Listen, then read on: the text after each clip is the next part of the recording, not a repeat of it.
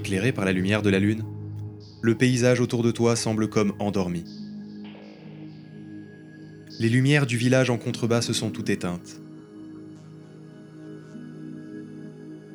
Pour avoir la meilleure visibilité possible sur la voûte céleste, imaginons que nous sommes lors d'une nuit sans lune.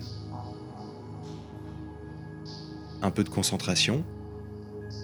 Hop, on l'enlève. Et on peut admirer encore mieux les étoiles. Il ne reste plus au-dessus de toi que ce dôme brillant. Ce couvercle de la Terre, comme le nommaient les anciens.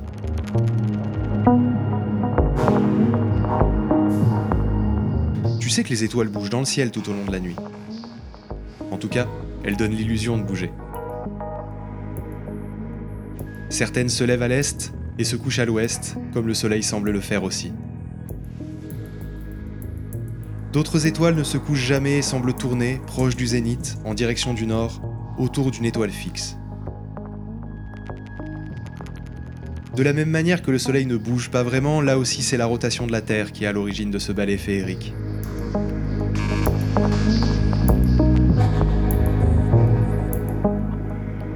La voûte céleste a toujours fasciné l'espèce curieuse que nous sommes. Et en l'absence de réponse, comme souvent, l'humanité a comblé les manques avec des histoires ou des contes. Pour les Esquimaux, la terre et le ciel étaient jadis un ensemble unique, qui s'est un jour détaché, et les âmes servent de lien entre la voûte céleste et la terre. Pour les Gaulois, il s'agissait d'un plafond troué qui menaçait de se lézarder et de tomber sur leur tête. Mais pour les Amérindiens, la voûte céleste a une origine bien particulière. Suite à la création de la Grande Île sur le dos de la Grande Tortue, les animaux, réunis en conseil, décidèrent qu'il fallait plus de lumière. Ils chargèrent alors la petite tortue de trouver une solution à ce problème de ténèbres. Ingénieuse, la petite tortue saisit de grands éclairs, et elle fabriqua un grand feu qu'elle fixa dans le ciel. Ainsi fut créé le Soleil. Rapidement, le Conseil se rendit compte que toutes les parties de la Grande Île n'étaient pas bien éclairées. Après intense réflexion, le Conseil décida de donner un mouvement au Soleil. La tortue fut chargée de creuser un trou de part en part de la Grande Île, de façon à ce que le Soleil puisse faire une rotation complète autour de cette dernière, donnant ainsi une alternance de lumière et d'obscurité. Ainsi furent créés le jour et la nuit. Dans le but d'éviter l'obscurité totale, lors de la rotation du Soleil, la petite tortue fut mandatée pour trouver un substitut au Soleil afin d'éclairer la nuit. Elle créa donc la Lune, qui devint la douce compagne du Soleil.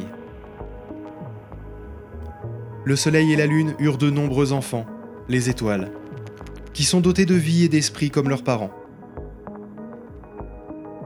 En souvenir de sa participation à la création des astres, la petite tortue fut nommée gardienne du ciel.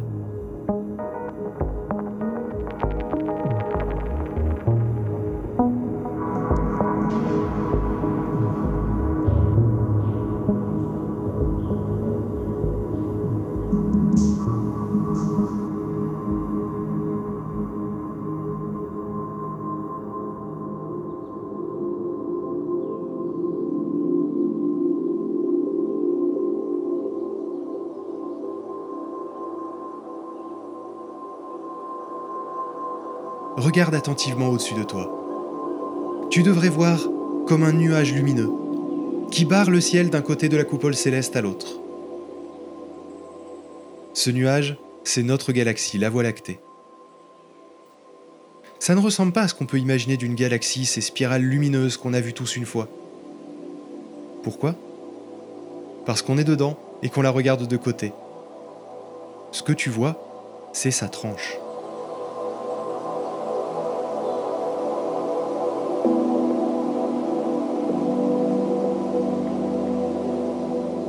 Les peuples du Nord la surnomment le chemin des oiseaux, car c'est le chemin qu'ils semblent prendre pour rejoindre les pays chauds. Pour les Tatars, peuple nomade à l'est de l'Europe, La Voie lactée est la couture de la yourte que représente pour eux le ciel. Et les étoiles sont autant de petits trous laissant passer la lumière.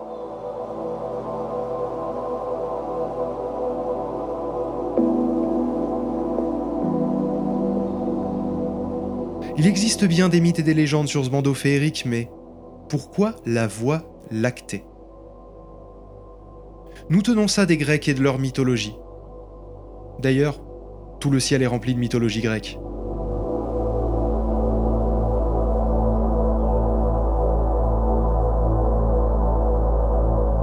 Il existe non pas une, mais deux légendes sur l'origine de la Voie lactée. La première fait appel au demi-dieu Héraclès. Oui, c'est Hercule. Un jour, alors qu'il était enfant, il fut placé sur le sein d'Héra, endormi. Malheureusement, Héraclès ne domptait pas encore sa force. Il voulut se nourrir au sein de la déesse, mais il tira si fort que le lait gicla et se répandit en une grande traînée laiteuse dans le ciel, la Voie lactée.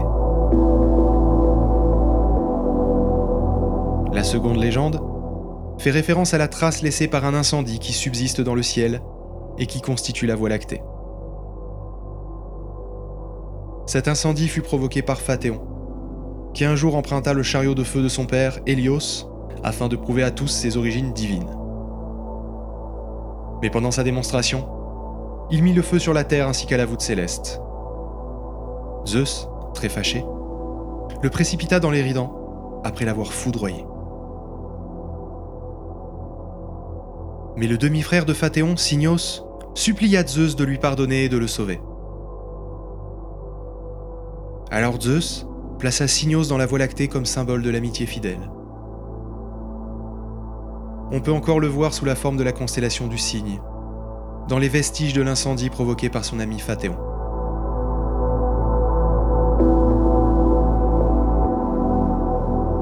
Même de nos jours, ce bandeau féerique a servi à la projection de nos croyances populaires. En 2003, à New York, une coupure d'électricité générale a plongé la ville dans le noir.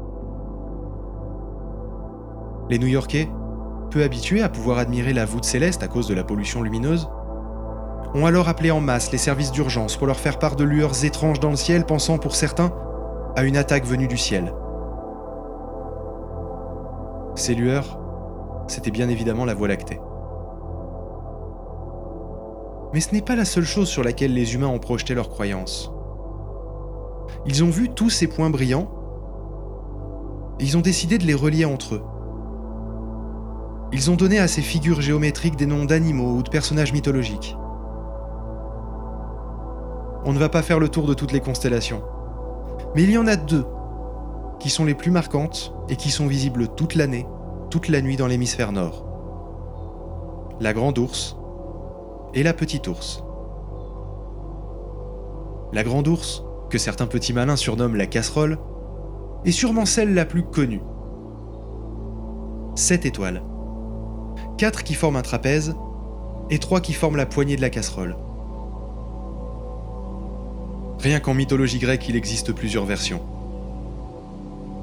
Cette constellation représenterait Callisto, une nymphe aimée de Zeus. Quand Héra, l'épouse de Zeus, découvrit leur relation, elle changea Callisto en grand ours et son fils Arcas en petit ours. Outragé par cette offense à son honneur, Héra demanda justice à l'océan, et les ours furent alors condamnés à tourner perpétuellement autour du pôle Nord, jamais autorisés à se reposer sous la mer. C'est pour cela que ces deux constellations sont toujours visibles à toute heure de la nuit, en toute saison. Selon une autre version, la nymphe Callisto était la fille de Lycaon, le roi d'Arcadie. Zeus l'aperçut alors qu'elle chassait en compagnie d'Artémis et s'en pris. Héra, jalouse, changea la jeune fille en ours après qu'elle eut donné naissance à un fils, Arcas. L'enfant grandit, devint un homme et un jour qu'il participait à une chasse, la déesse dirigea Callisto vers l'endroit où il se trouvait, dans l'espoir de lui voir décocher une flèche à sa mère, en toute ignorance. Mais enleva l'ours et la plaça parmi les étoiles. Plus tard, son fils Arcas vint l'y rejoindre. Ils prirent respectivement les noms de Grande et Petit Ours.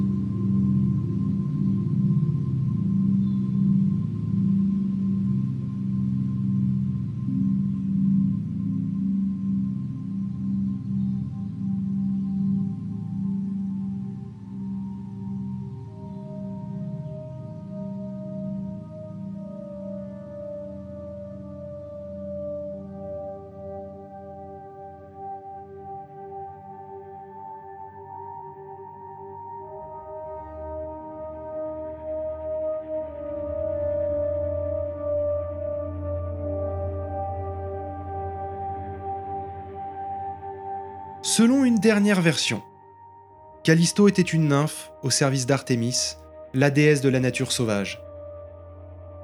Elle a juré de rester vierge, tout comme Artémis. Un jour, alors qu'elle cueillait des fleurs, Zeus la vit et s'est pris d'elle. Comme il savait qu'elle était vierge, il devait jouer le grand jeu. Il eut donc l'idée de prendre l'apparence d'Artémis. Et lorsque Callisto fut revenu de sa promenade, elle fut étonnée par tant de besoins et de tendresse de la part de sa maîtresse. Le temps passa, et la nymphe sentit son ventre grossir. Et alors qu'elle se déshabillait pour prendre un bain avec Artémis et les autres nymphes dans la mer morte, elle vit son gros ventre et se sentit coupable de ne pas avoir remarqué tout de suite que ce n'était pas sa déesse. Quand sa déesse Artémis l'aperçut, elle entra dans une rage folle et transforma Callisto en ours avant qu'elle n'accouche. Et la déesse dit aux autres nymphes Tuons-la avant qu'elle ne s'échappe. Elle nous servira de tapis et de dîner. À ces mots, la nymphe courut, poursuivie par les chasseurs. Quand la chasse fut terminée, Zeus ramassa la carcasse de l'ours qu'il avait condamné à l'exil et la mit au ciel.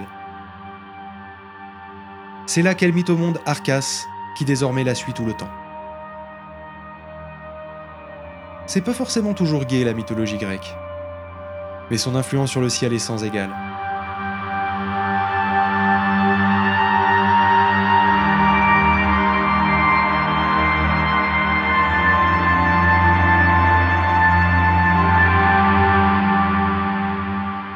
L'ours d'ailleurs se dit Arctos en grec, d'où le nom de cercle arctique qu'on donnait au cercle des étoiles toujours visibles, et d'où le terme arctique qui désigne aussi la région entourant le pôle nord de la Terre. Les Romains appelaient cette constellation Septentriones, c'est-à-dire les sept bœufs de labour, qui tournent toujours autour du nord et sont tenus par la constellation du Bouvier, qui en représente le laboureur. C'est donc la Grande Ourse qui est à l'origine du terme septentrional, qui signifie ce qui est propre au nord les Babyloniens y voyaient un grand chariot. Au Royaume-Uni, ils y voyaient une charrue. En Scandinavie, le wagon de Charlemagne. Et en Bretagne, le chariot du roi Arthur. En Inde, quant à eux, ils y voyaient un cerf-volant, volé par Vishnu le protecteur à Shiva le destructeur.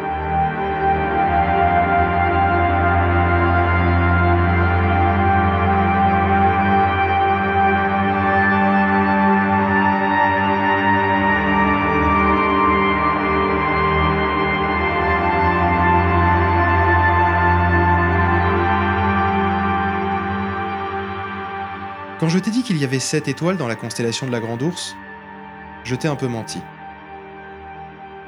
Il y en a en réalité 8. L'étoile du milieu du trio qui forme le manche de la casserole s'appelle Mizar. On ne peut pas la manquer, c'est la plus brillante. Si on la regarde attentivement et qu'on a de bons yeux, on peut voir double. C'est normal. Cette étoile est accompagnée d'Alcor, Pouvoir les distinguer était d'ailleurs un défi traditionnel d'acuité de vision dans plusieurs cultures. Gengis Khan le Mongol en aurait fait l'un des critères de sélection de ses archers. Si tu hésitais à te mettre au tir à l'arc, tu as un test d'aptitude tout trouvé.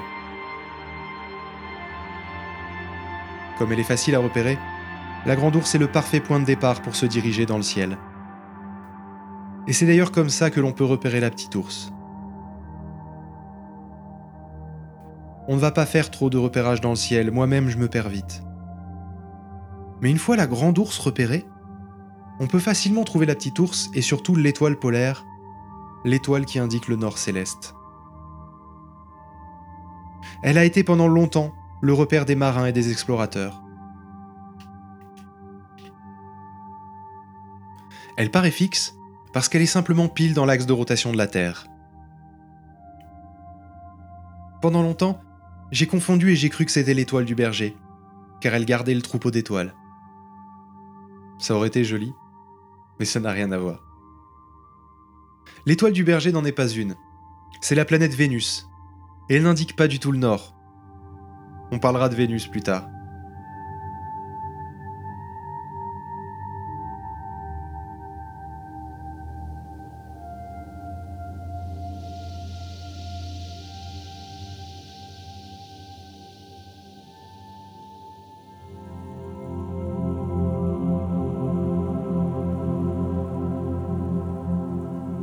Sachez que l'étoile polaire n'a pas toujours été celle que nous connaissons. Il y a 5000 ans, lors de la construction des pyramides, l'axe de rotation de la Terre n'était pas exactement celui actuel, et c'est une autre étoile, dans la constellation du Dragon, qui permettait sa navigation. D'ailleurs, quel est le vrai nom de l'étoile polaire?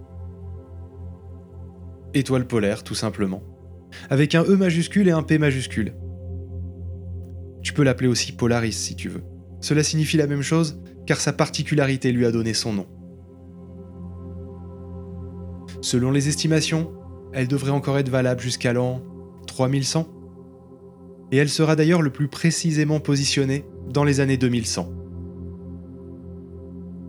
Alors comment trouver le nord? L'étoile polaire, c'est l'étoile au bout de la queue de la petite ours. Pour repérer la petite ours à partir de la grande ours, c'est assez simple. Tu cherches un chariot un peu plus petit, tourné dans l'autre sens. Donc tête en bas par rapport à la grande ours, et avec la queue de l'ours qui pointe de l'autre côté. Si tu ne trouves pas tout de suite, j'ai une autre méthode. Prends les deux étoiles qui forment le corps de la grande ours du côté opposé à sa queue. Reporte 5 fois la distance qui les sépare, sur la même trajectoire que celle qu'elle semble former, dans le sens du dessus de la casserole, et là tu tombes directement sur l'étoile polaire. En Mongolie, cette étoile est appelée étoile d'or, car elle représente un frère parti attraper une flèche dorée envoyée par un souverain. Huit frères avaient ensemble sauvé la fille des griffes de Garuda, le roi des oiseaux, incarnation de Vishnu, qui voulait en faire son épouse. Plutôt que de décider qui des huit frères il allait récompenser, il préféra laisser le sort choisir et tira en l'air. Le plus jeune fut celui qui l'attrapa, mais il n'est jamais redescendu. Il est suivi toute la nuit par les sept Bouddhas, qui sont ses autres frères, allant rendre visite à leur frère cadet l'étoile d'or. Ces sept étoiles, c'est la grande ours.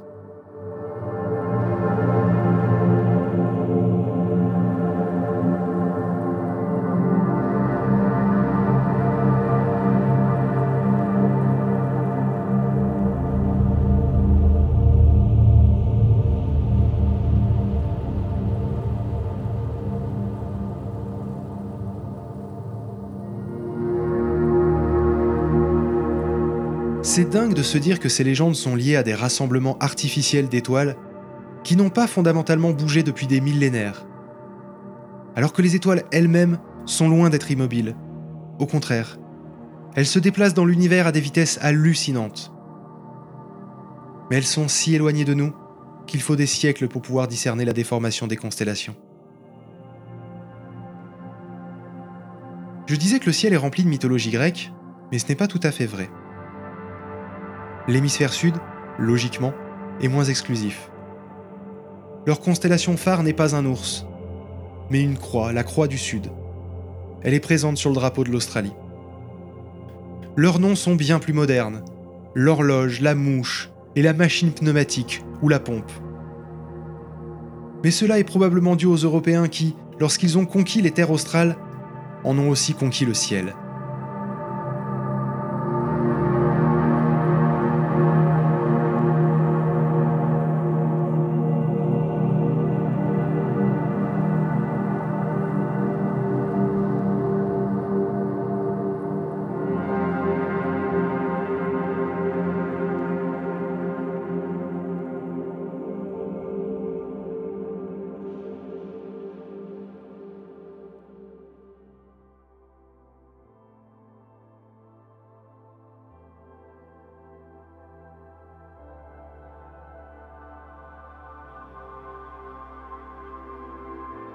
Je crois qu'il n'y a rien de plus universel que de tenter de donner un sens à ce ciel et d'y repérer le passage du temps.